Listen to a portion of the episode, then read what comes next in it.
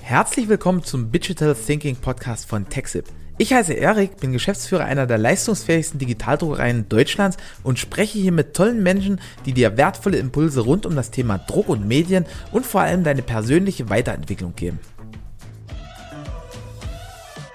Moin moin und herzlich willkommen zu einer neuen Folge hier im Digital Thinking Podcast. Diesmal wieder wie immer mit einem ganz, ganz spannenden und besonderen Gast. Und äh, die erklärte Aufgabe meines heutigen Gasts ist es, Führungskräften und Geschäftsführern zu helfen, mehr zu führen und weniger zu managen. Er hat selbst umfangreichste Erfahrung als Unternehmer und angestellter Geschäftsführer in Startups bis zu weltweit agierenden Konzernen glücklich verheiratet und Vater von zwei erwachsenen Söhnen, hat zwei Hunde, die auch für sein tägliches Sportprogramm sorgen, trinkt gerne mal ein Weinchen, reist sehr gerne, besonders nach Afrika, entspannt sich beim Musizieren und ist Führungscoach, Mentor für KMU-Unternehmen. Darüber hinaus Blogger, Podcaster und auf YouTube unter anderem als Klaus Buhmann unterwegs zum Thema Führung. Und wer es jetzt noch nicht erraten hat, herzlich willkommen, lieber Bernd, Bernd Gero. Wie geht's dir? Vielen Dank, Erik. Das war eine sehr schöne Einführung. Vielen Dank. Das freut, freut mich. Also ich freue mich auch ganz besonders, dass äh, du heute hier im Podcast bist, weil wir haben ja schon im Vorgespräch besprochen, ich bin ein großer Fan von deinen Videos auf YouTube und auch auf, von deinen Podcasts. Also ich höre auch andere Podcasts als unseren eigenen. und äh, vielleicht mal für die, die dich vielleicht noch nicht kennen, wie als Kurzfassung, wie bist du denn zu dem Bernd geworden, der du heute bist? Ja, also ich hab, äh, bin von Haus aus Techniker. Ich habe äh, Elektro Elektrotechnik studiert, hatte dann ein Patent gemacht mit einem Freund zusammen, der Maschinenbauer war. Wir hatten dann ein Start-up, haben das dann mit Venture-Kapital hoch äh, auf 20 Mitarbeiter, haben das nach fünf Jahren verkauft und dann bin ich in einem großen Konzern eingestiegen für neun Jahre, wo ich bis 350 Mitarbeiter weltweit dann geführt habe. Und nach neun Jahren habe ich dann gesagt, nee, Konzern will ich nicht mehr und äh, habe mich dann wieder selbstständig gemacht und habe dann gesagt, was kannst du denn gut? Ingenieur war ich durchschnittlich, aber ich habe ein Händchen mit der Zeit bekommen, wie man Mitarbeiter führt, wie man Teams aufbaut. Und das war dann eigentlich so der Punkt, wo ich gesagt habe, da helfe ich anderen, vor allem auch KMUs dann, also kleinen mittelständischen Unternehmen dabei, wie man richtig führt, wie man äh, Mitarbeiter äh, dazu bekommt, dass sie selbstständig arbeiten, Spaß haben an der Arbeit und man gemeinsam gute Ergebnisse liefern kann.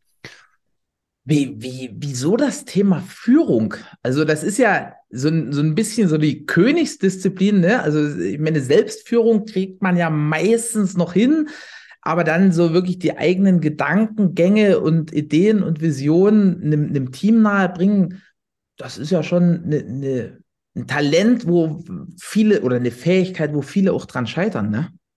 Ja, ich glaube, es hängt so mit der Zeit. Jetzt ist es für mich so, dass ich halt viele Unternehmer kennenlerne, die, wo ich sage, die sind, die, die brennen für eine Sache, die brennen für ihr Unternehmen. Die meisten denken, weil Unternehmer, der will einfach nur Geld verdienen. Das stimmt nie.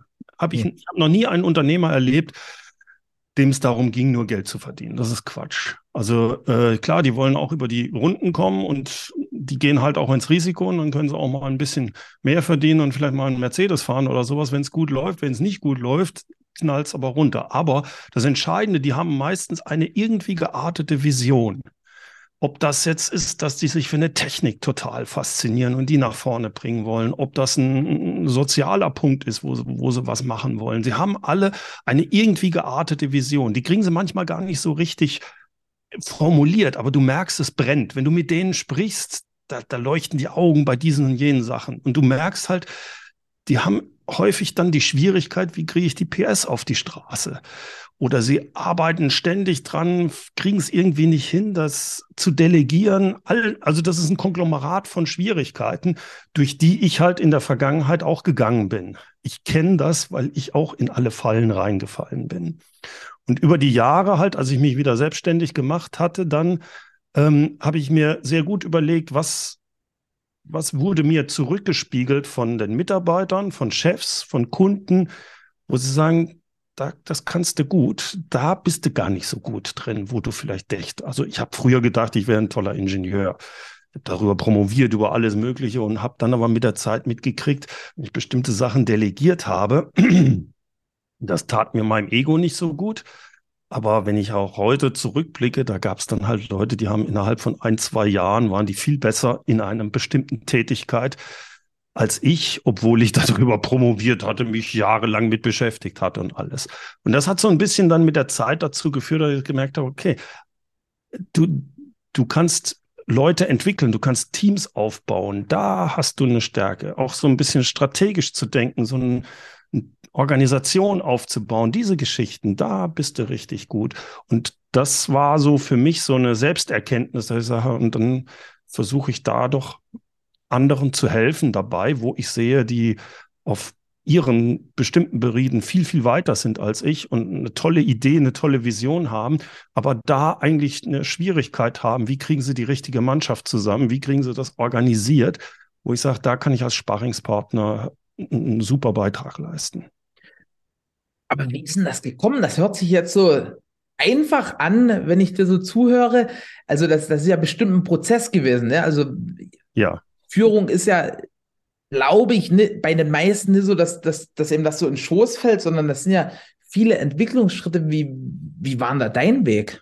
Also es ist ein Trial and Error Weg von mir ganz klar gewesen.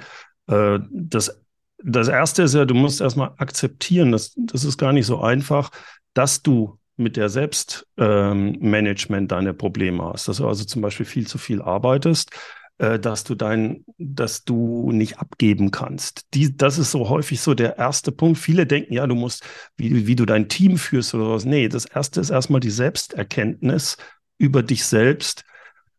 Was kann ich gut? Was kann ich, wo bin ich eigentlich nicht so gut? Äh, wie kann ich mich, möchte ich mich weiterentwickeln? Diese, da auch bereit zu sein, an sich persönlich zu arbeiten, glaube ich, ist eine ganze, ich bin zum Beispiel sehr früher extrem aufbrausend gewesen. Ist natürlich in mir heute immer noch.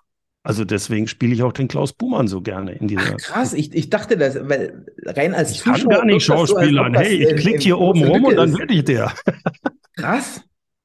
Nein, ähm, mit der Zeit lernt man halt für sich damit umzugehen, wie äh, kriege ich das hin, dass ich halt nicht so extrem ungeduldig bin oder dass mich Sachen so aufregen. Das gelingt mir nach wie vor nicht immer, aber wesentlich besser, als es früher gewesen ist. Das heißt, man beschäftigt sich mit sich und sagt, wie, so möchte ich ja gar nicht sein, ich möchte anders sein. Also arbeitet man da an sich. Das ist die, so die, diese erste Stufe. Die zweite Stufe ist eigentlich, dass man hingeht und sagt, okay, wie kriege ich es hin, dass Leute, dass Mitarbeiter, äh, Kollegen, Kunden, was auch immer, begeistert sind von meiner Idee und mir folgen, selbst wenn ich sie nicht disziplinarisch führe, sondern also der, der, goldene Weg ist ja immer der Projektmanagement, wo ich keine disziplinarische Führung habe.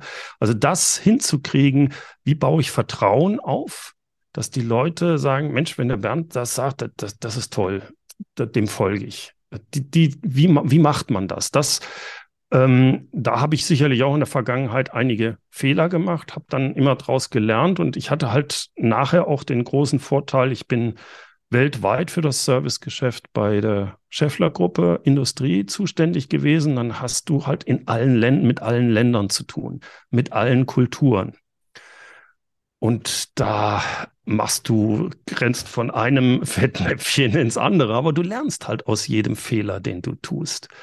Äh, am schwierigsten fand ich da auch heute noch den Umgang mit äh, Asiaten, Japan, China, weil die für mich, ich, ich, das sind so weit weg von der Art unserer westlichen Kultur. Aber auch wenn du mit Südamerikanern zu tun hast oder äh, Südeuropa, erinnere mich da noch an ein paar von den italienischen Mitarbeitern oder auch in, wie gesagt, auch Süd, Südamerika, die auf eine charmante Art mich um, um den Finger wickeln konnten. Und ja. da konnte ich nicht böse sein, obwohl ich in dem Moment vielleicht sogar wusste, der erzählt mir hier vollkommen Unsinn. Aber er macht es so charmant, ich, ich, das ist dann schwer, konsequent zu sein. also ja. habe ich aber viel, viel gelernt, äh, auch Menschen einzuschätzen und bin da, glaube ich, mit der Zeit immer besser geworden. Aber am Anfang Trial and Error, viele Fehler gemacht. Ähm, du hast jetzt in, in deiner Antwort einen ganz, ganz interessanten Punkt drin gehabt, den ich nochmal aufgreifen würde, gern, nämlich den Umgang mit Ungeduld. Ich glaube, das ist mhm. bei uns in der ganzen Branche ein Riesenthema, weil also die Druckdienstleister im Generellen sind so das letzte Glied. Also die Messe, die, das steht jetzt schon fest, dass in drei mhm. Jahren Messe XY ist. Und irgendwie eine Woche vorher fällt dann allen ein, hey, wir brauchen ja noch Drucke irgendwoher, ne? Und äh, dann, dann fängt das sozusagen an und diese Ungeduld oder diese Schnelligkeit, die überträgt sich bei vielen, also ich spreche da aus eigener Erfahrung und auch aus ja. meinem Freundesbekannten Geschäftspartnerkreis, äh, da überträgt sich das dann aufs ganze Leben. Wie hast du das für dich geschafft, sozusagen dort entspannter zu werden und so ein Stück weit weg vom Klaus Buhmann und hin zum Bernd? Ja, also ich will da erstmal so ein paar Sachen unterscheiden. Das eine ist, wie, wie kannst du selbst in solchen Situationen umgehen? Da will ich gleich ein, ein Beispiel für geben. Wie, wie ich halt nicht jedes Mal rumschreie oder, oder mich tierisch ärgere und dadurch was kaputt mache oder sonst wie. Das ist die eine Geschichte. Die andere Geschichte ist aber mehr so von einem System her, wenn du ein Unternehmen hast, was in der Branche arbeitet, so wie ihr, ist es ganz wichtig, klare Spielregeln zu haben. Und mhm. das Team, aber auch die Kunden dahin zu bewegen, dass man mitkriegt, das haben wir vereinbart ist kein Problem, wenn die Vereinbarung nicht eingehalten werden kann. Aber sagt mir bitte rechtzeitig Bescheid. Dieses Wer macht was bis wann. Es sind eigentlich banale Sachen. Aber das sehe ich so häufig, dass die nicht eingehalten werden. Das ist also vom System her. Ich kann, äh, wenn ich mir die Sachen sauber vom Prozess her durchschaue, sehr viel Stress aus den Sachen rausnehmen, selbst wenn ich nachher sage, ja, was ist, wir konnten die Termine nicht einhalten, das ist passiert, alles gut. Aber wenn wir eine klare Art haben, was passiert, wenn, dann nimmt das sehr viel Druck raus. Und wenn ich mich auf meine Leute verlassen kann, übrigens auch auf meine Kunden, dass wir was vereinbart haben, ja, bis zu dem Termin liefert mir der Kunde oder der Mitarbeiter das ab. Und ich habe quasi wie ein Ehrenwort von dem. Ja, das kriegst du, Bernd. Ich habe es dir zugesagt. Wir wissen genau, um was es geht. Der Termin ist klar. Freitag 9 Uhr hast du das auf dem Tisch. Jetzt merkt der Mitarbeiter am Mittwochabend, das schaffe ich überhaupt nicht für Freitag um 9 Uhr, dass ich als Chef oder als Kunde oder sonst wie nicht aktiv hingehen muss. Schaffst du das? Sondern dass er selbstständig zu mir kommt und sagt, Bernd, ich habe das zwar zugesagt, aber schau mal, da ist das und das passiert. Ich schaff's nicht Freitag 9 Uhr. Ich kann es dir um 13 Uhr sagen oder wir müssen da irgendwas rausnehmen. Dass das aber aktiv von der anderen Seite kommt, das ist eine Kultur, die man einführen kann. Und zwar, das will ich nochmal hier ganz bewusst betonen, das ist eine Art, nicht nur meine Mitarbeiter oder meine Kollegen, sondern das kann ich auch in mit den Kunden vereinbaren. Das geht natürlich ein paar Mal erstmal schief am Anfang, aber nachher kann ich meine Kunden, ich mach's mal in Inverted Commas, erziehen in die Richtung. Das heißt, ich regle, regle ganz am Anfang ganz klar über Spielregeln, dass ich das wirklich sage, so möchte ich gerne, dass wir miteinander umgehen. So möchte ich gerne spielen. Und das Erste, was ich bei solchen Spielregeln habe, ich muss mich selbst an die Spielregeln halten. Das ist die Voraussetzung. Und jetzt komme ich nochmal auf diesen anderen Punkt zurück, den du genannt hattest. Wie kriege ich es hin, nicht mehr in die Luft zu gehen? Vielleicht ja. anders. Also, also ja. ich habe zum Beispiel in den letzten 10, 15 Jahren bestimmt nie einmal wirklich rumgebrüllt oder so. Also das ist nie das Problem, sondern so die, diese, diese permanente Ungeduld durch diese Schnelligkeit, äh, die, die man so übernimmt. Ja, also die, die permanente Ungeduld reinzukriegen, ist einfach zu fokussieren, einfach in Anführungsstrichen, und zu sagen, ich mache weniger. Ich mache weniger, aber das, was ich mache, mache ich richtig. Und ich erwarte das auch von meinen, äh, von anderen. Und ich fokussiere, ich mache nicht zehn Sachen parallel, sondern die eine Sache, die, die, um die geht es. Wenn ich diese eine Sache an fünf Tagen mache, habe ich fünf Tage, habe ich fünfmal was geschafft in der Woche. Super. Das ist, aber ich mache nicht die fünf, fünf Sachen parallel. Das ist tödlich. Und das führt nur zu, zu, zu noch mehr Ungeduld und zu, man äh, ist innerlich permanent angespannt, weil man eigentlich nicht, nicht auf die eine Sache fokussiert, sondern schon bei der anderen Sache ist. Die zweite Sache, die mir da extrem auffällt bei diesen Sachen, ist, sehr zu unterscheiden zwischen was ist wichtig und was ist dringend. Vieles ist immer dringend. Dringend ist immer das, was mir von jemandem anderen als Termin gesetzt wurde oder was ich mir hab setzen lassen. Da bin ich fremdbestimmt. Fremdbestimmtheit macht unzufrieden, wenn ich nur noch fremdbestimmt bin. Ich bin wie so ein Billardkügelchen, äh, was bing, bing, bing, bing, oh Gott, oh Gott, oh Gott, oh Gott. Ich bin nicht aktiv. Ich bin derjenige, der gedrückt wird durch Termine. Also muss ich, als Führungskraft gilt das besonders, mir bestimmte Räume suchen, wo ich bewusst sage, egal wie hoch der Druck ist, hier bin ich nicht im Druck. Hier kümmere ich mich um Wichtiges, was nicht dringend ist. Als Beispiel, wenn mein Steuerberater was von mir will. Ja, wir brauchen nur bis Donnerstag, ansonsten wir mal, äh, kriegen wir mit dem Finanzamt Ärger. Ja, absolut fremdbestimmt. Irgendeiner beim Finanzamt will irgendeinen Schrott von mir. Das ist für mich eigentlich belanglos. Ich muss es aber machen, weil es sonst Geld kostet und was weiß ich. Ne? Reine Fremdbestimmtheit. Mein äh, Kunde ruft mich an. Ja, wir brauchen dringend das. Reine Fremdbestimmtheit sind operative Sachen, die gemacht werden müssen. Bitte nicht missverstehen. Aber das ist diese Fremdbestimmtheit. Wenn ich nicht aufpasse, übernimmt die meinen ganzen Tag. Und dann gibt es dieses typisches Gefühl am Ende des Tages, ich habe zehn Stunden gearbeitet, nichts richtig geschafft, weil ich ständig für andere irgendwas gemacht habe und aus dem rausgerissen wurde. Und es ist eine unbefriedigte Situation für einen selbst. Das fühlt man auch. Und das frustriert und das macht unzufrieden. Und dadurch wird man auch irgendwie äh, gerät wegen jeder Kleinigkeit, die dann jetzt noch oben drauf kommt, wird man noch unzufriedener und vielleicht knallt es dann. Viel wichtiger da ist, dass man sagt, okay, ich nehme den Druck insofern raus, dass ich mir meine Zeit selbst einteile. Es ist nämlich eigentlich vollkommen egal, ob ich zehn Stunden operativ arbeite oder ob ich neun Stunden, das merkt keiner.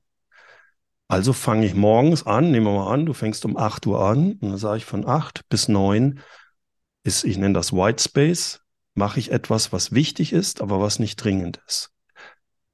Wichtig, aber nicht dringend heißt, ich arbeite nicht als erstes an meinen E-Mails. Ich komme morgens rein, einen Kaffee darfst du noch nehmen, wenn du willst. Und dann hast du am Tag vorher überlegt, die eine Sache, an der ich jetzt arbeite. Das kann zum Beispiel sein, ich wollte immer eine Abteilungsstrategie mal an der arbeiten. Also überlege ich mir da was. Das sind selbstbestimmte Sachen. Ob ich an der jetzt arbeite oder in drei Tagen, entscheide ich, entscheidet niemand anders. Das gleiche, ob ich ein Mitarbeitergespräch führe, ob ich das jetzt mache oder ob ich das morgen mache, entscheide ich. Also ist es selbstbestimmt. Also ich mache etwas, was selbstbestimmt ist in dieser ersten Stunde. Das Schöne daran ist, am Ende des Tages, selbst wenn danach das operative Tagesgeschäft über mich hereingebrochen ist, habe ich in der ersten Stunde etwas Wichtiges gemacht, was nicht dringend war, was mich aber richtig weiterbringt. Denn du musst dir mal überlegen, alles, was wichtig ist, aber keinen Termin hat, ist nicht fremdbestimmt, ist von dir bestimmt. Das sind meistens Sachen, das sind entweder Unternehmeraufgaben oder es sind Führungsaufgaben. Es ist aber keine Sacharbeit. Und das hilft dir, weil wenn du das so machst, nehmen wir an, du arbeitest 200 ähm, Tage im Jahr, hast du 200 mal eine Stunde was Wichtiges, was nicht dringend ist, gemacht. Das bringt dich dann auch richtig weiter und es gibt auch eine, ja, eine Zufriedenheit. Und die guten Unternehmer und die guten Führungskräfte, die bauen diese eine Stunde immer weiter aus, sodass ihr irgendwann halt, sagen wir mal, 50 Prozent selbstbestimmt sind und nicht mehr fremdbestimmt. Und das führt dazu, dass man dann auch viel ja, gelassener wird mit der Zeit. Cool. Also, jetzt wollte ich aber noch eine Sache, die mir wichtig drei ist. Drei zu sagen. B bitte? Das, das war jetzt so, so cool schon. Ich, war, ich dachte schon, wir sind, wir sind durch. Nee, nee, die, die eine Sache, die mir, die ich gerne als Geschichte auch erzähle, die, wo ich gelernt habe, so aus dieser aus diesem Druck rauszukommen. Ich äh, erzähle das gerne früher.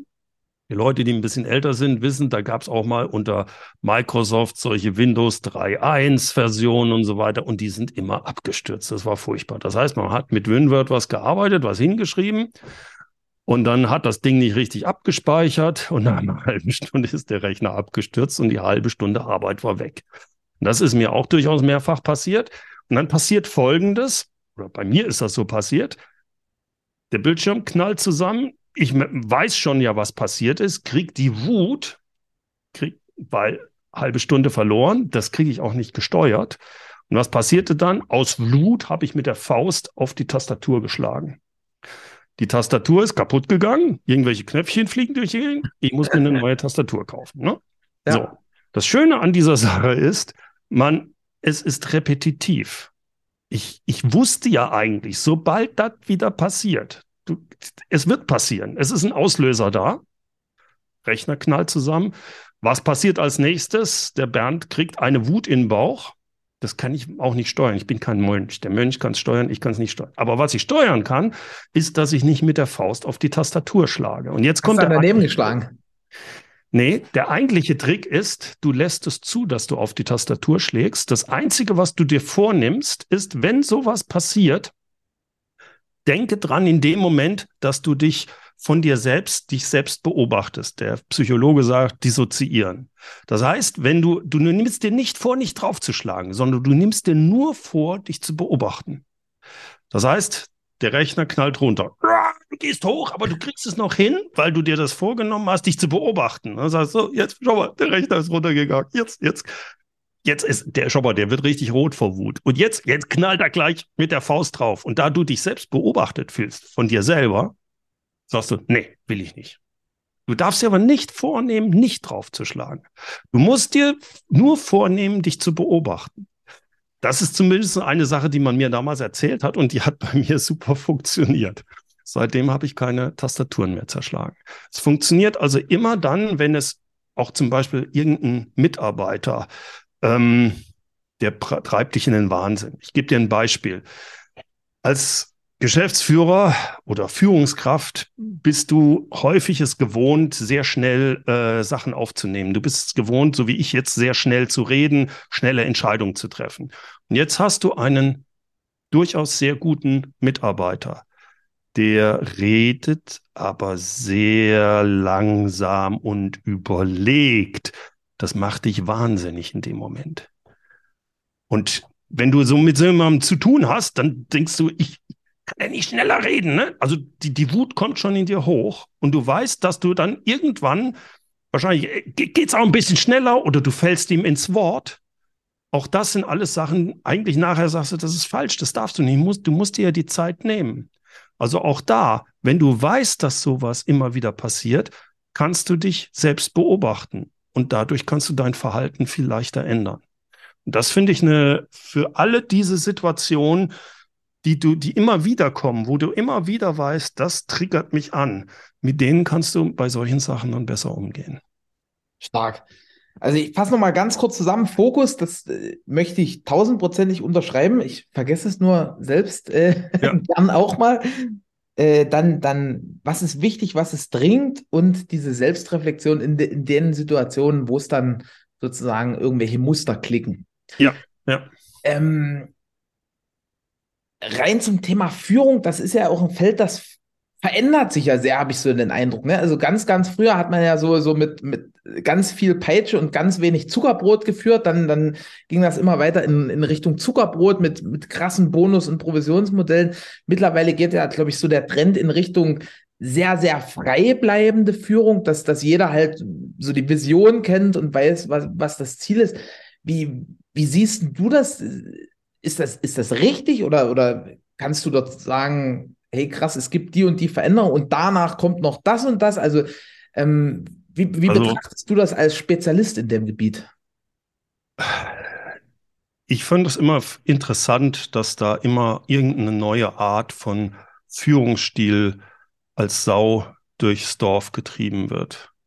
Ich sehe das eigentlich so, dass es zwei Arten von Führungsstilen gibt. Das eine ist die direktive Führung.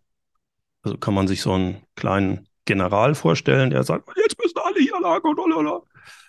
Und das andere ist die kooperative Führung. Kooperative Führung basiert darauf, dass ich denn, dass ich quasi über Vision, über Ziele und die Mitarbeiter stärker mit ins Boot nehme. Mal mehr, mal weniger, aber dass ich vor allem dort davon ausgehe, dass die Mitarbeiter intrinsisch motiviert sind und mitarbeiten wollen. Ich hole sie mit ins Boot quasi. Intrinsische Motivation heißt, jemand hat oder der, der, der intrinsisch motiviert ist, der zeichnet sich drei Sachen aus. Das eine ist, bitte lieber Chef, gib mir gerne das Ziel oder die Vision vor, aber nicht den Weg. Denn das macht den Spaß aus, dass ich den Weg finde zum Ziel. Das zweite ist, ich möchte immer besser werden in dem, was ich tue. Also hilf mir, mich zu weiterzuentwickeln. Ob das durch Training, ob das durch Feedback ist, wie auch immer. Und das dritte ist, äh, es muss für mich sinnvoll sein an dem, was ich arbeite. Ich möchte ein Teil des Ganzen sein, was, was für mich stimmig und sinnvoll ist. Ähm, das sind so die drei Sachen, die einen intrinsisch motivierten Mitarbeiter ausmachen. Das hat folgenden wichtigen Grund, wenn ich so unterwegs bin. In der heutigen Zeit sind alle Aufgaben, die wiederkehrend sind, die, die einfach zu lösen sind, werden immer mehr automatisiert. Das heißt, ich brauche immer mehr Menschen, egal ob, ob handwerklich oder sonst wo, die eben nicht repetitiv irgendwelche Sachen machen.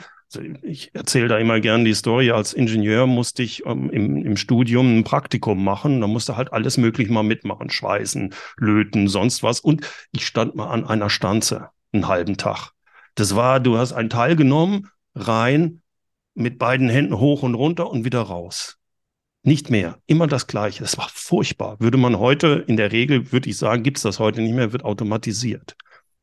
Dass so jemand, der sowas Stupides macht, nicht unbedingt intrinsisch motiviert ist, das zu tun. Dass ich dem Akkord im Akkord arbeiten lasse und mit Geld motivieren muss, es überhaupt zu tun, ist verständlich. Ich habe das auch nur gemacht. Ich war da nicht intrinsisch motiviert. Meine Motivation war, ich brauche dieses Zettelchen, damit ich zum Studium zugelassen werde vom Praktikum. Sonst hätte ich mich auch nicht an die Maschine gestellt. Ich hätte lieber was gelötet. Das war kreativ. Das war ja nicht kreativ. Aber diese Arbeiten fallen immer mehr weg. Wir brauchen Leute, die mitdenken. Deswegen switcht das immer mehr zu dieser kooperativen Führung. Ich muss allerdings dazu sagen, es ist immer situativ. Die Tendenz ist, dass wir immer mehr kooperativ führen müssen. Es gibt aber sehr wohl auch Situationen, wo auch nach wie vor noch sehr stark direktiv geführt werden muss. Nämlich immer dann, wenn es sehr schnell Entscheidungen getroffen werden muss, Feuerwehreinsatz oder irgendwo brennt was. Es muss ganz klar, ist vorher definiert, wie jetzt vorzugehen ist. Und da ist einer, der sagt, mach das, mach das, mach das. Da können wir nicht groß diskutieren. Da kann jetzt nicht, kann ich den Mitarbeiter nicht unbedingt sehr stark hören, weil die Zeit gar nicht da ist. Ne? Also es gibt bestimmte Aufgaben, die direktive Führung nötig ist. Nur ich muss in der heutigen Zeit halt relativ schnell aus der direktiven Führung wieder zurück in die kooperative Führung. Und da sehe ich die, äh, das ist für mich die, die entscheidende, die entscheidende Herangehensweise, äh, wie, was sich bei Führung ändert. Es geht tendenziell immer mehr arbeiten, wo kooperative Führung auch nötig ist. Und zwar vor allem auch deswegen, weil ich als Chef ich weiß gar nicht mehr genau, was da gemacht werden muss. Ich, ich muss mich auf meine Mitarbeiter verlassen können, dass die auch Entscheidungen in meinem Sinne äh, treffen können, beziehungsweise was heißt in diesem Fall in meinem Sinne für das große Ziel, aber im Kleinen weiß ich es gar nicht mehr. Ich kann es gar nicht mehr so wie bei dem direktiven Führung sagen, ja, muss ich genau das machen, nee, jetzt muss ich Stanze hier so, da weiß ich genau, was der machen muss. Das ist was ganz anderes. Das ist aber in der Regel ja gar nicht mehr der Fall.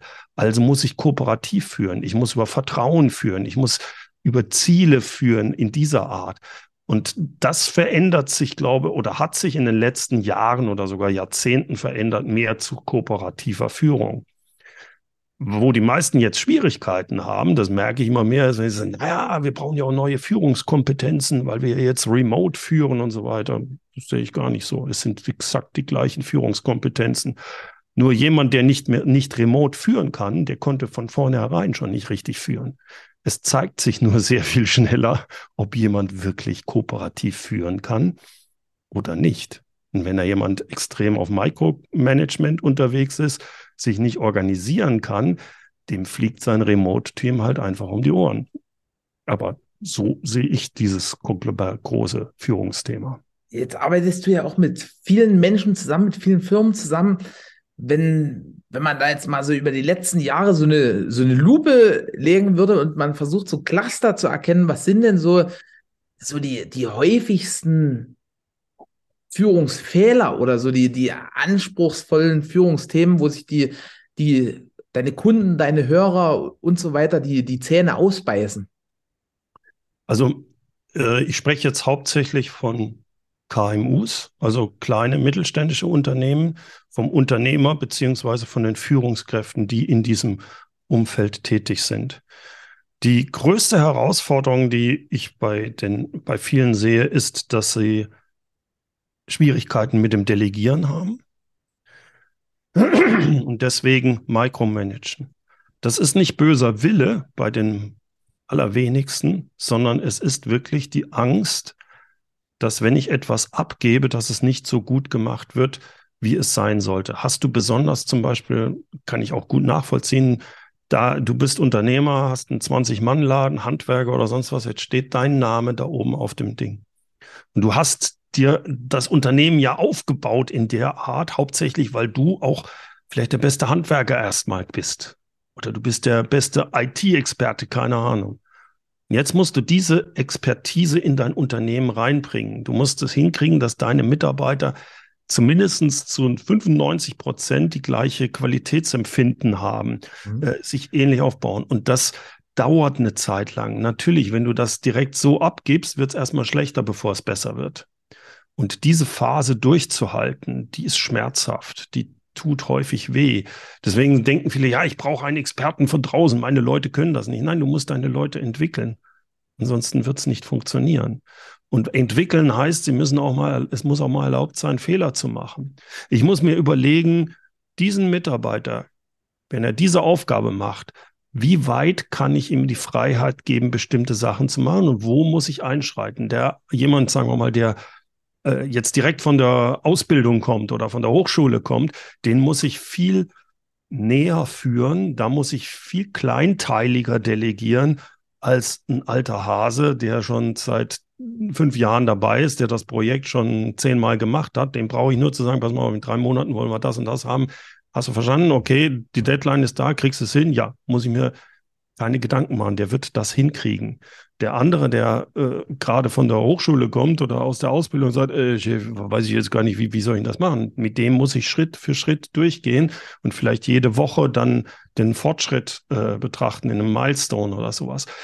Und sich damit wirklich intensiv zu beschäftigen und dieses loszulassen und zu akzeptieren, dass es erstmal auch länger dauert, dass es mehr kostet, wenn ich delegiere, weil die es auch alle erstmal lernen müssen, das ist ein Riesenproblem für, die, für, für viele Leute. Die zweite Sache, die ich häufig als Fehler sehe, ist, dass unterschätzt wird, Vertrauen aufzubauen. Ich bin ein großer Befürworter von den One-on-Ones, also Einzelgesprächen, und zwar Gespräche, die, sagen wir mal, alle einmal pro Woche oder alle zwei Wochen stattfinden, so 20 Minuten, wo ich mich mit meinen Mitarbeitern, aber mit, also im Eins zu eins mit dem Mitarbeiter oder Mitarbeiterin unterhalte, nicht über Tagesgeschäft, das gleiche Prinzip wie da vorhin, sondern wie geht's dir? Wo willst du denn hin? Äh, schau mal, ich habe hier für unser Unternehmen, möchte ich gern dahin, ich würde ja gerne deine Meinung dazu wissen. Also dieses, das ist so ein Vertrauensaufbau. Das kann bis dahin gehen. Und wie war es am Wochenende? Ja, ja, Fußball gespielt. Ja, super. Und wie war's? Dieses Socializing, was mit dazugehört. Warum ist das so wichtig? Stell dir vor, du baust dieses Vertrauen nicht auf. Und nimm mal an, du hast einen tollen Vertriebsmann, der ist richtig gut. Der ist seit drei Jahren bei dir, der holt die großen Aufträge rein. Aber seit vier Wochen funktioniert das nicht mehr so richtig der macht blöde Fehler, Kunden haben sich schon über ihn beschwert, jetzt sprichst du den an. Sag, sag mal, Hugo, was ist denn los? Ey, alles klar, ja, habe ich einen Fehler gemacht, man kommt nicht wieder vor. Es kommt aber wieder vor. Und dann macht einen richtigen, macht richtig böse Fehler. Und nach ein paar Wochen sagst du, so geht's nicht weiter und trennst dich von dem Mitarbeiter. Was du nicht weißt, ist, dass äh, acht Wochen vorher seine Frau sich von ihm getrennt hat das ist ihm aber peinlich. Das will er nicht, dass das in der ganzen Mannschaft rumläuft, dieses, äh, die, diese Information. Und er hat auch nicht genügend Vertrauen zu dir, weil du es nicht aufgebaut hast, dass er darüber mit dir sprechen würde. Das ist dir anvertraut unter dem Siegel Verschwiegenheit. Hättest du das Vertrauen aber aufgebaut, hätte er vielleicht gesagt, sag mal, dann, äh, Hugo, was ist denn los? Wie kann das passieren? Jetzt sagst du, naja, weißt du, ich habe mich von meiner Frau gesagt, ich kann mich überhaupt nicht konzentrieren. Das ist, ach. jetzt hättest du gewusst, okay, den muss, den muss ich jetzt den Hugo ein bisschen aus dem Schussfeld nehmen. Ich gebe dem vielleicht ein paar Projekte, die nicht so wichtig sind. Es soll ja sonst niemand mitkriegen. Ich schütze ihn quasi. Mhm. Und ich spreche auch mit ihm, pass mal auf, in den nächsten acht Wochen sieh mal zu, dass du deine privaten Sachen äh, wieder auf die Reihe bekommst, kommst hier in die Büro, aber kriegen wir schon irgendwie hin. Ne? Also du schützt ihm, du kriegst ihm, du gibst ihm die, die Sicherheit, dass er nach wie vor auch weiterhin seinen Job hat. Und nach acht Wochen hat er seine Depression durch seinen, durch seine Sache mit, der, mit seiner Frau überstanden. Er wird wieder ein richtig guter Mitarbeiter. Wenn du es aber nicht gewusst hast, hast du ihn rausgeschmissen. Das ist der Riesenvorteil von diesen One-on-Ones. Du baust damit eine extreme ja, äh, Sicherheit für die Leute und auch für dich auf. Das ist ja eine beiderseitige Sache. Man lernt sich auch näher kennen. Man kriegt viel näher mit, was für Erwartungen hat der andere eigentlich an mich. Es geht nicht nur darum, Ziele zu erreichen, sondern wie erreichen die die Ziele? Auch was erwartet er von mir, ob Unterstützung oder sonst was. Und das kriege ich halt nur durch Gespräche hin. Gespräche, die sich nicht ums Tagesgeschäft kümmern. Und jetzt kannst du schon sehen, welche Schwierigkeiten viele damit haben. Weil ich sage, ja, ich habe sowieso so viel zu tun. Jetzt soll ich auch noch 20 Minuten da lila lu und Pim Pam Bom, 20 Minuten irgendwelche Social-Dinger machen. Wie, wie viele Mitarbeiter ich habe? Ich habe hier 30 Leute. Wie soll denn das gehen? Und dann kommen wir auf den nächsten Punkt, der gerade bei den KMUs ein Problem darstellt. Wie sieht denn deine Organisation aus? Du kannst nicht mehr als sieben Mitarbeiter direkt führen. Also musst du eine Zwischenstruktur einführen. Diese Zwischenstruktur musst du Führungskräfte aufbauen. Die Führungskräfte müssen aber in deiner Art führen auch. Die müssen auch diese One-on-Ones machen. Also du siehst, dass viele Unternehmen, gerade KMUs, wachsen in diese Sache rein. Die, am Anfang funktioniert das auch super mit sechs, sieben Leuten. Das funktioniert aber nicht mehr mit 20. Und da sehe ich, du hattest ja gefragt, was sind die größten Führungsprobleme? Das sind so die großen Führungsprobleme, die ich sehe. Also, also Schwierigkeiten beim Delegieren durch Mikromanagement, dann das, das Vertrauen, ganz, ganz, ganz, ganz großer Punkt. Das, das hast ja. du, glaube ich, auch nochmal mit Nachdruck klar gemacht. Also da, da kann sich, glaube ich, sogar jeder, egal wie gut er im Vertrauen ist, nochmal an die Nase fassen. Mhm. Und äh, Führungsspanne, ganz wichtiges Punkt. Oder wichtig, ja, Punkt, sorry. Ja. Ähm, zum ersten, Mikromanagement gibt es auch, gibt's auch Menschen, die die zu wenig Vorgaben machen, weil da ertappe ich mich manchmal. Ne? Wir haben jetzt eine neue Kollegin, die sitzt ja. ein Büro weiter und äh, ist gerade so in der Einarbeitung und fragt mich so stellenweise Sachen, wo ich dann feststelle, hey krass, das, das weiß ich selber nicht. Da sage ich dann immer, ja, find das mal irgendwie raus. Ne? Und also es ist für sie oder generell für Mitarbeiter, die zu uns kommen, stellenweise schwierig, wenn die erst so sehr eng geführt wurden, weil es halt bei ja. uns sehr freibleibend ist. Das ist die Art, du musst rauskriegen, das habe ich vorhin mit dem Delegieren versucht rauszukriegen, wie viel Führung oder wie viel ähm, Unterstützung und Kontrolle brauchen sie und wie viel brauchen sie nicht.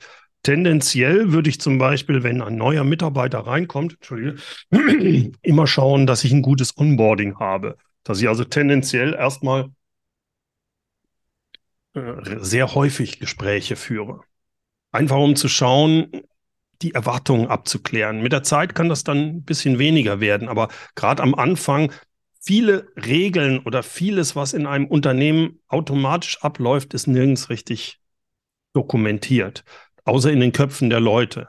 Eine Zeit lang gefahren hat man einfach gesagt, das ist doch klar, das macht man so. Nein, das macht man nur bei euch so. Irgendwo anders macht man es ganz anders. Also muss ich am Anfang jemanden näher abholen. Und dann kriege ich mit der Zeit mit, hey, da braucht der häufiger den Input von mir und auch eine Kontrolle oder das kriegt er so hin, super, das kriege ich weiter raus. Das heißt, am Anfang muss ich diese Sachen versuchen rauszukriegen.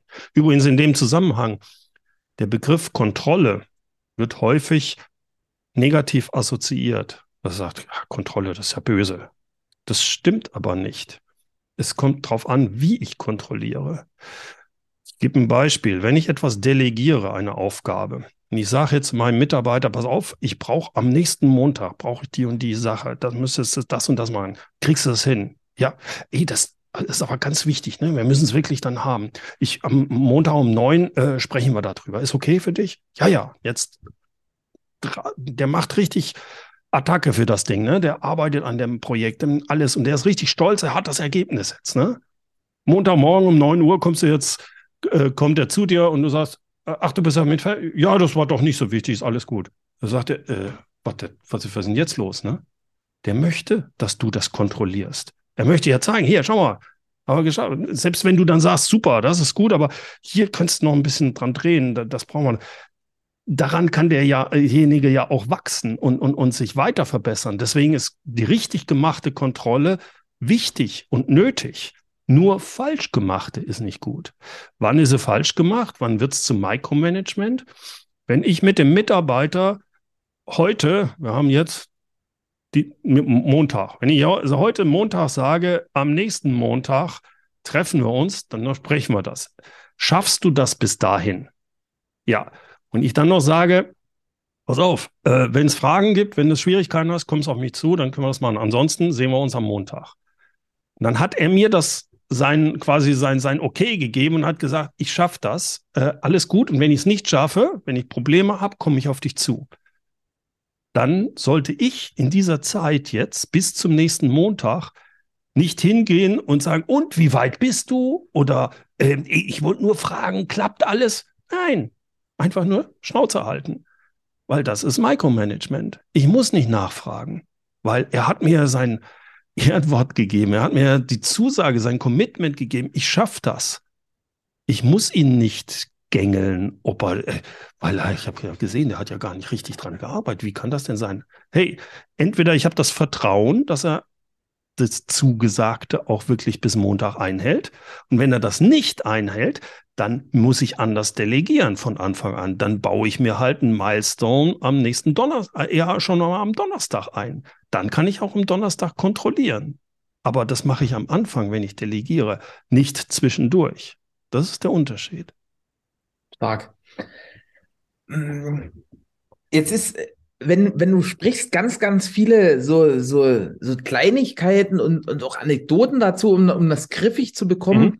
Wie, wie wichtig ist denn Weiterbildung für eine Führungskraft aus deiner Sicht? Meiner Ansicht nach äh, ist das eine ganz entscheidende Sache. Es kommt jetzt darauf an, was man unter Weiterbildung versteht. Das ist ja sehr, sehr breit. Es geht mir mehr darum, dass man sich wirklich immer wieder hinterfragt, mache ich das richtig? Ähm, Jetzt kann ich diese Weiterentwicklung, mein Hinterfragen auf verschiedenste Art machen. Das kann sein, ich lese ein Buch, ich höre einen Podcast, äh, ich, ich gehe in, tausche mich mit, mit Kollegen aus, ich gehe in Führungstraining, was auch immer, aber sich da offen zu zeigen und sich immer wieder zu hinterfragen, das macht eigentlich genau die gute Führungskraft aus. Und sich klar darüber zu werden, ich, das ist ähnlich wie in der, Ki das ist ähnlich wie in der Kindererziehung. Im, Im Nachhinein wird es immer Sachen geben, wo ich sage, naja, hätte ich besser machen können. Oder wo mir jemand sagen kann, also das war jetzt nicht der Brüller, wie du dich damals verhalten hast. Ja, stimmt. Ich, wir sind nur Menschen und wir machen Fehler und Führungskräfte sind auch nur Menschen. Das Entscheidende ist aber, dass ich da mich immer mal wieder hinterfrage und sage, ja, da kann ich ein bisschen anpassen, das könnte ich besser machen. Was ich auch zum Beispiel häufig sehe, ist, dass Leute auch gerade im, im eigentlichen Zeitmanagement oder in diesem Energiemanagement eine Zeit lang eine super Sache gemacht haben und dann fällt man wieder in alte Muster. Und da zu akzeptieren, dass das jedem passiert, dass es viel wichtiger ist, es zu erkennen und zu sagen, halt, jetzt bis haben wir wieder hier müssen wir jetzt mal wieder anders machen. Jetzt mu muss ich es wieder drehen. Also sich immer wieder zu beobachten, ähm, ist, glaube ich, eine, eine ganz entscheidende Art von guten Führungskräften. Hast du ja schon gesagt, Bücher, Podcasts, Austausch, Training. Ähm, ich bin ein ganz großer Bücherfan auch, neben, neben deinem YouTube-Channel. Was, mhm. was sind so deine Lieblingsbücher, deine Top 3 vielleicht in den Bereichen Führung, Marketing, weil ich glaube, du bist auch sehr gut im Marketing. Also, also kenne wenige Führungskräfte, Trainer, die, die so bekannt sind und so einen guten Ruf haben wie mhm. du und so Selbstentwicklung oder Self-Development, wie auch immer man mhm. das nennen möchte? Also äh, bei Büchern ist das immer so eine, finde ich, eine Schwierigkeit, weil zum ganz bestimmten Zeitpunkt hilft dir ein Buch für dich als Person extrem weiter. Du bist total begeistert davon und sagst aber, ey, das Buch, das ist richtig toll. Und du gibst es an jemanden anderen als Tipp. Der schaut der sich das so, hey, was an. soll das? Und er sagt, na super, dieses ja. Jahr. Der ist einfach nicht in der Phase oder er ist schon weiter, sodass es ihm nichts bringt. Das vorangeschickt würde ich gerne auf zwei Bücher vor allem eingehen, die bei mir jetzt viel ausgelöst haben. Das erste war das von Simon Sinek. Äh, Why, gibt es auch einen schönen, äh, kennen die meisten. Das hat bei mir viel ausgelöst gehabt mit den goldenen Kreisen. Die, diese Sache fand ich toll. Und äh, das andere Buch ist von Stefan Mehrath, Der Weg zum Unternehmer oder der, äh, der Weg zum erfolgreichen Unternehmer, so ähnlich sein erstes Buch.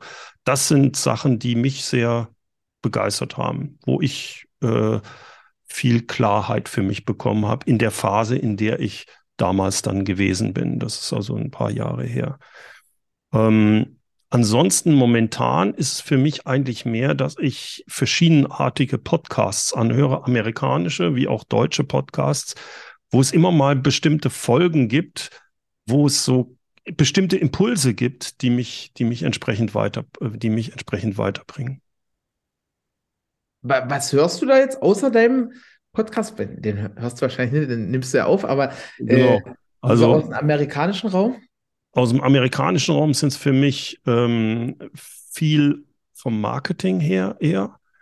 Ähm, da ist, äh, äh, wie heißt sie? Äh, ich muss mir die Dinger rausholen, die ich, damit ich die auch nennen kann. Ähm, Amy Porterfield fand ich eine Zeit lang. Also es ist auch immer so eine Phase. Man hört sich die eine Zeit lang an und dann ist gut. So zwei, drei Jahre gibt es. Zum, äh, Amy Porterfield ist eine der letzten, die ich momentan noch durchaus regelmäßig höre. Früher habe ich auch sehr viel ähm, Pat Flynn mir angehört. Ich habe den ähm, Chris Ducker äh, mir angehört. Ähm, äh, den ich komme momentan gar nicht auf die, auf die ganzen Namen. Also das switcht für mich immer wieder. Ich suche mir auch immer mal wieder neue Sachen entsprechend raus, ähm, weil man, ich glaube, das ist auch so eine Art, äh, dass man bestimmte Leute sich anhört für eine Zeit, die begleiten einen, die bringen einen weiter, wie, wie, quasi wie ein Coach, aber dann geht man wieder weiter und sucht sich jemand anderen, der einen in dem Moment dann weitere Impulse gibt. Ich sage das auch bei vielen, die, die mir folgen oder die in meinen Programmen sind. Da gibt es welche, die sind jahrelang mit mir zusammen und da funktioniert es das auch, äh, dass ich weiterhin bestimmte Impulse gebe oder als, als ähm, äh, ja, als, als, als, ähm, wie sagt man, nicht Counterpart, sondern als ähm, Sparringspartner. Als Sparringspartner, das Wort hat mir gefällt. Als Sparringspartner ganz gut funktioniere. Aber irgendwann hat man auch alles gehört von Bernd. Jetzt wiederholt er sich. Und dann wird es Zeit zu sagen, wo kann ich mir jetzt noch andere Impulse holen? Das, und da gibt es dann halt auch Leute, die wirklich ein, zwei Jahre bei mir waren, geführt haben und sagen, super, vielen Dank, hat mich weitergebracht, aber jetzt brauche ich was anderes. Und das ist vollkommen okay, das ist normal. Äh, das, glaube ich, ist auch bei allen anderen, zum Beispiel bei, bei, wenn man jetzt Vertrieb lernen möchte oder Online-Marketing das habe ich damals extrem gemerkt, weil ich, das war so 2012, 2013, äh, habe ich diesen Amerikanern sehr, bin ich denen gefolgt. Und dann hat der Chris Tucker damals auf den Philippinen so eine Veranstaltung gemacht, wo die ganzen Cracks äh, aus dem amerikanischen, acht Leute, war Amy Porterfield dabei, Pat Flynn und wie sie alle heißen, und 20 Leute. Das waren das war ein Geschenk. Das war richtig cool. Drei, vier Tage auf dem Film hat auch gut Geld gekostet. War aber für mich in dem Moment genau das Richtige, weil ich denen gefolgt bin und immer gedacht hat, stimmt das, was die erzählen oder ist das Spam? Ist das irgendwie, die verarschen mich. Und dadurch, dass du mit denen halt drei Tage zusammen warst, tagsüber so Workshops und danach an der Bar mit denen gesessen hast, nee, das ist legit, das ist, das ist stimmig, das ist toll. Und das hat mir viel gebracht, weil ich danach mir zum Beispiel Podcast, äh, Membership-Seiten und so weiter aufgebaut und da äh, äh, viel gelernt hatte. Dann bis aber auch nach zwei, drei Jahren war es, okay, jetzt habe ich das Gefühl, ich habe das aufgesogen von denen, jetzt brauche ich andere Ins Inspirationen oder andere, die mir auf anderen Wegen weiterhelfen können. Das ist eigentlich so das, was ich da weiterhelfe. Und momentan gibt es ähm, dieses, ich glaube, das ist immer so, wenn man in ein Gebiet richtig neu eintaucht, dann saugt man das auf. Und irgendwann ist es dann mehr, dass man immer nur so kleine Häppchen von bestimmten mitkriegt und sagt, ach, das ist einmal wieder interessant. Das sind auch dann Kollegen, die dann eine bestimmte Sache ein bisschen anders sehen oder von einer anderen Seite beleuchten und sagen, ah, das ist ja spannend. Deswegen höre ich zum Beispiel auch nämlich gern den, den Podcast von der Gudrun Happig über Sea-Level oder vom, vom Olaf Kapinski. Ein guter Freund von mir ist der Mike Pfingsten, der mehr aus dem Productized Service Bereich kommt. Äh, die höre ich dann auch immer so, wenn ich mit den Hunden unterwegs bin und krieg so zusätzliche Impulse. Ne? Also ich habe mir jetzt hier ganz, ganz, ganz viel aufgeschrieben. Also du siehst, ja, ich sehe es schön. Ähm, und ich denke, dass das geht auch vielen Zuhörern so, wenn jetzt jemand sagt, boah, also Stichwort, was du gerade gebracht hast, mhm. ist aufsaugen, wenn jetzt jemand sagt, ey, der Bernd, der hat's führungsmäßig total drauf, da will ich noch mehr aufsaugen. Wo kann ich dich finden? Was, was also, kann ich noch mit dir machen? Da wir auf, im Podcast unterwegs sind, ist das äh, Beste, wenn man einfach mal bei mir im Podcast reinhört, Führung auf den Punkt gebracht. Bernd Gerob, G-E-R-O und 2P wie Papa findet man direkt bei allen äh, Sachen. Der Name hilft mir auch extrem natürlich bei Google, denn wenn du Gerob eingibst oder Bernd Gerob, kommt direkt meine Seite. Da kann man sich auch in den, äh, ich habe so einen Führungsimpulse, äh, Newsletter, kann man sich eintragen. Da kommt jede Woche dann ein, ein schöner Impuls oder wenn ich Neuigkeiten habe. Und ansonsten treibe ich mich auf allen möglichen Social-Media-Kanälen mit äh, Kurzvideos rum, äh, die sogenannten Short-Videos, ob das TikTok, ob das Instagram ist, findet man äh, Sachen von mir, genauso wie natürlich auf LinkedIn oder entsprechend YouTube. Wir, wir verlinken das dann natürlich auch in den Show Notes, dass die mhm. Zuhörer das ganz einfach haben und da mal äh, ausnahmsweise in den anderen Podcast reinhören dürfen. und also ich möchte mich an der Stelle schon mal mega bei dir bedanken. Das war wirklich wunderbar. Und cool im Digital Thinking Podcast ist immer so, dass unser Gast so den, den Abschlusssatz hat, das letzte Wort sozusagen. Und damit möchte ich an dich übergeben. Gerne. Also das ist so den Spruch, den ich an meine Führungskräfte immer weitergebe oder auch die Unternehmer, wenn sie mal wieder über ihre Mitarbeiter schimpfen. Dann sage ich, nach spätestens zwei Jahren hat jede Führungskraft und jeder Unternehmer genau die Mitarbeiter, die er verdient. Wenn du also keine motivierten Mitarbeiter hast, überleg mal, woran das liegen könnte.